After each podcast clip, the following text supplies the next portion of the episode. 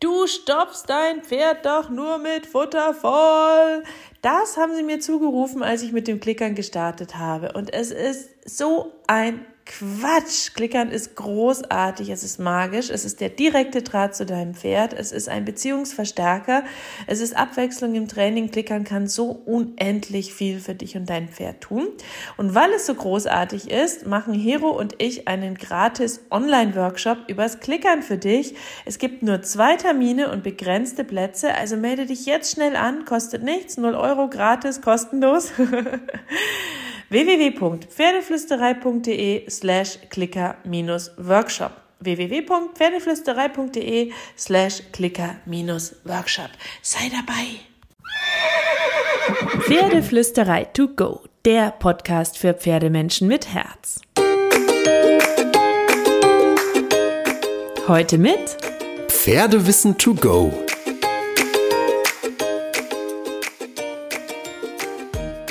Hallo und einen wunderschönen guten Morgen. Ich hoffe, du hattest auch diese Woche wieder so viele magische Momente mit deinem Pferd. Letzte Woche haben wir uns ja damit beschäftigt, gebisslos reiten. Ja, nein, Vorteile, Zäumungen und so weiter und so fort.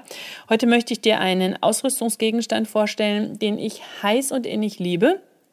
Der finde ich im Grunde in jede Sattelkammer gehört, weil er ganz viele Vorteile hat. Das ist das Reitpad. Oder auch Fellsattel. Die Fellsattel sind nichts anderes als Reitpads, auch wenn sie Fellsattel genannt werden, denn sie haben weder einen Baum noch eine Unterstützung noch einen flexiblen Baum. Ähm, Reitpad oder Fellsattel. Und ich finde, das sind ganz, ganz großartige, großartige Tools. Ähm, und ich weiß, dass sich die Geister da so scheiden. Langsam setzen sie sich immer mehr durch. Aber wenn man vor ein paar Jahren noch mit einem Reitpad unterwegs war, hieß es, oh Gott, du kannst doch keins verwenden. Nur Sättel sind gut, ein Pad ist kein Schutz für den Rücken und so weiter und so fort. Aber Reitkissen, Reitpads, Fellsattel, wie auch immer man sie nennen will, sind ganz, ganz großartig und sind eine grandiose Sache für dein Training. Ähm, und vielleicht für dich zur Hintergrund, damit du das nochmal so in deinem Kopf verknüpfen kannst, falls du dich noch nicht damit beschäftigt hast. Ein Sattel hat ja in aller Regel einen Baum. Der Baum ist in aller Regel aus Holz oder aus Mittlerweile gibt es auch Sättel aus sehr, sehr festem Plastikmaterial. Der Baum ist nicht beweglich, vorne ist ein Kopfeisen drin und muss deswegen sehr gut über die Kissen, die Baumform und oder das Kopfeisen an den Pferdekörper angepasst sein, dass er nicht drückt oder zwickt oder so. Bedeutet aber im Gegenzug auch, dass er natürlich die ähm, Druckspitzen durch Sattelgurtung, durch Steigbügel, durch Reitergewicht und so weiter sehr schön über diesen Baum verteilt auf dem Pferderücken und es keine einzelnen Druckspitzen gibt, es sei denn, der Sattel sitzt eben nicht gut. Ein Reitpad hat das alles nicht. Das hat kein Kopfeisen in aller Regel. Es gibt ganz wenige Hersteller, die so Filzpads mit Kopfeisen herstellen. Hat kein Kopfeisen, hat keinen Baum ähm, und ist deswegen maximal beweglich, kann überhaupt nicht drücken, aber hat natürlich mehr Druckspitzen durch die Gurte also da, wo der Gurt angezogen wird, als auch da, wo der Reiter sitzt, also die Sitzbeinhöcker und der Gewichtspunkt des Reiters. Und das muss man sich einfach nur einmal klar machen und in seinem Kopf irgendwie verdeutlichen, dass das einfach komplett unterschiedliche Tools sind, die man auch unterschiedlich nutzen muss.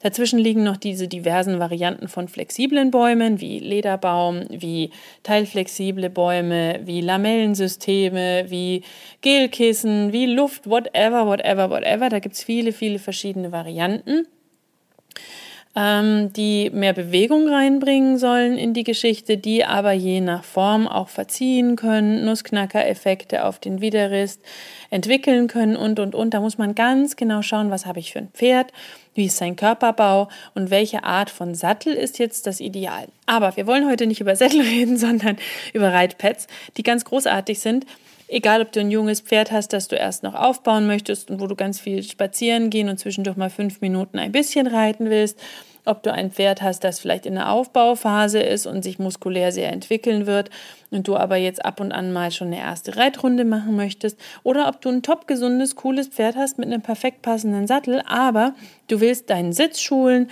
du willst deinem Pferd auch unterm Reiter immer mal wieder das Gefühl und die Beweglichkeit geben, die ein Reitpad eben hergeben kann. Und es kann auch gut tun, wenn nicht der immer gleiche Sattel mit der immer gleichen Form auf diesem Rücken liegt, mit dem immer gleichen Druck sozusagen, Aber du kannst natürlich auch nicht fünf Sättel in deinem Stall haben für dein Pferd. Und da ist ein Reitpad ganz, ganz großartig, um das zwischendurch mal ähm, zu benutzen.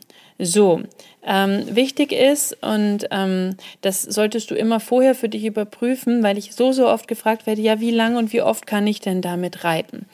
Jedes Pferd, jeder Mensch, jedes Pferd-Mensch-Team ist anders. Du solltest so ein paar Punkte für dich abklopfen und dann solltest du deinem Pferd sehr, sehr, sehr gut zuhören. Und daran kannst du dann erkennen, auch beim Reiten mit Sattel, by the way, wie lange es sinnvoll sein kann zu reiten und wie lange dein Pferd dich schön tragen kann. Die erste Frage ist, wie viel wiegst du, viel oder wenig? Die zweite Frage ist, wie gut ist dein Sitz? Also kannst du gut mitgehen. Ein schwererer Reiter, der einen Top-Sitz hat, ist für ein Pferd viel angenehmer als ein leichter Reiter, der sich festmacht, verspannt, ähm, nicht in der Bewegung oder im Schwerpunkt sitzt. Also insofern ist dein Sitz auch sehr, sehr wichtig. Dann, wie gut ist dein Pferd bemuskelt, wie gut ist es trainiert, wie empfindlich ist der Rücken deines Pferdes. Und die, je besser dein Sitz, je leichter du dabei noch bist, je besser dein Pferd bemuskelt, je entspannter und losgelassener und unempfindlicher dein Pferd im Rücken, desto länger kannst du auch mit Reitpad reiten und je besser dein Reitpad gepolstert ist. Auch ganz, ganz wichtig. Also, das ist so ein bisschen deine Faustregel, dass du da daran festmachen kannst, wie lange, wie viel kann ich damit machen. Um dir ein Beispiel zu geben, mein Pferd hat einen eher empfindlichen, aber trotzdem sehr gut bemuskelten Rücken. Ich ähm, wiege 60 Kilo ähm, und ich kann auf so einem Reitpad ähm, reite ich auch mal 20, 30 Minuten. Ähm, aber mein Pferd ist auch grundsätzlich beim Reiten schneller so, dass sie sagt, jetzt möchte ich nicht mehr, auch mit Sattel. Deswegen reite ich nicht endlos lange. Ich kenne aber auch ein Pferd, das wird zweimal die Woche eine Stunde mit Fellsattel geritten und das läuft total zufrieden und hat einen tollen Rücken und hat halt einfach eine leichte Reiterin, die gut sitzt und einen sehr entspannten, guten Rücken und ist da nicht besonders empfindlich und findet das gar nicht als anstrengend. Also da ist jedes Pferd auch ein bisschen anders und da muss man auch hinhören, egal ob Reitpad oder Sattel, wie lange es für das Pferd tatsächlich möglich ist, einen gut damit zu tragen. Ein Reitpad ist großartig, aber nicht nur für so Sonderfälle, weil du auch deinen Sitz und deine Gewichtshilfen und die Kommunikation mit dem Pferd ganz, ganz großartig schulen kannst und deinem Pferd und seinem Rücken zwischendurch auch immer mal wieder eine schöne Entlastung bieten kannst, ja, weil so ein Sattel mit Baum, egal wie gut er angepasst ist und egal wie gut er gemacht ist, ist natürlich trotzdem ein starres System auf einem flexiblen System, nämlich dem Pferdekörper. Und wenn du deinem Pferd zwischendurch auch mal eine Reitsession, aber auch Bodenarbeit für die Abwechslung natürlich mit so einem Reitpad ähm, gönnst und da vielleicht mal 20 Minuten ein bisschen intensiver arbeitest oder beim Spaziergang draußen zwischendurch mal dich auch mal tragen lässt, ist aber nicht so einen schweren Sattel und festen Sattel die ganze Zeit auf seinem Rücken tragen kann und soll, dann ist das eine ganz großartige Kombination für deine Sattelkammer, die du immer mal wieder, je nach deinem Pferd, euren Bedürfnissen, deinen Vorstellungen, ähm, mit einfließen lassen kannst ins Reiten.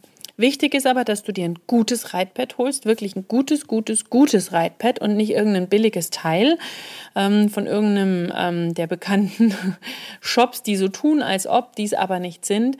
Ein Reitpad muss ganz gut gepolstert sein. Im Idealfall machst du auch eine wirklich dicke Schabracke drunter ähm, oder eine polsterbare Schabracke oder eine Gel-Schabracke. Ich persönlich kombiniere meine Filzschabracke, die ist aus extra dickem, druckabsorbierendem Wollweigfilz.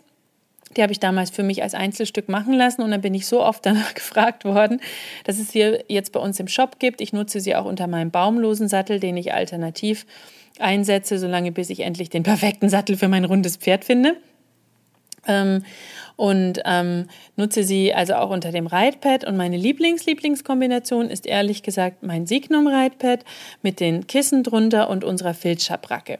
Findest du alles bei uns im Shop, kann ich dir auch gerne, gerne ähm, in den Show Notes verlinken, ist aber halt keine Schnäppchenkombination. Aber ganz ehrlich, weißt du, ein Sattel kostet mal eben locker ein paar tausend Euro. Und das Reitpad, das soll dann irgendwie 180 Euro kosten oder so. Aber wir setzen uns doch auch damit auf den Rücken des Pferdes. Und deswegen sollte für ein Reitpad auch der Gurt passen, auch der Gurt anatomisch sinnvoll fürs Pferd sein, auch die Schabracke oder Druckpolsterung drunter sinnvoll und gut sein und vielleicht sogar noch mehr oder genauso, weil wir mehr Druckspitzen haben durch unsere Sitzbeinhöcker und die punktuelle Gewichtsverteilung.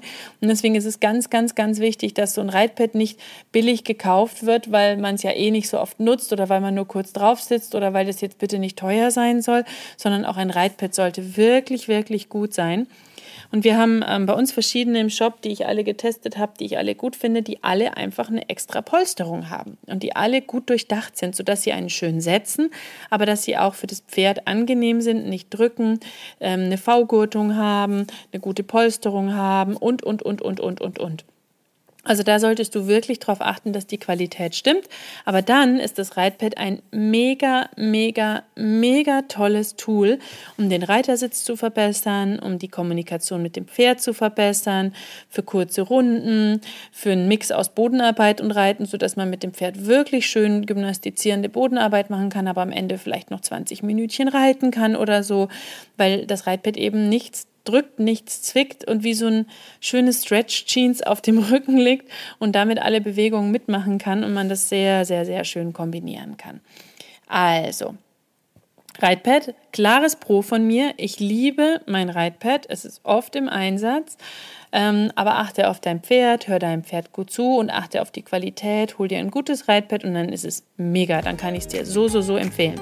So, ich bin gespannt, ob du schon ein Reitpad hast oder ob du noch auf der Suche bist. Wenn du Fragen dazu hast, kannst du mir immer gern schreiben. Und ansonsten wünsche ich dir eine wunderschöne Woche voller Magie, vielleicht mit Reitpad-Glitzer und wie immer, kraul deinem Pferd einmal dick und fett das Fell von mir.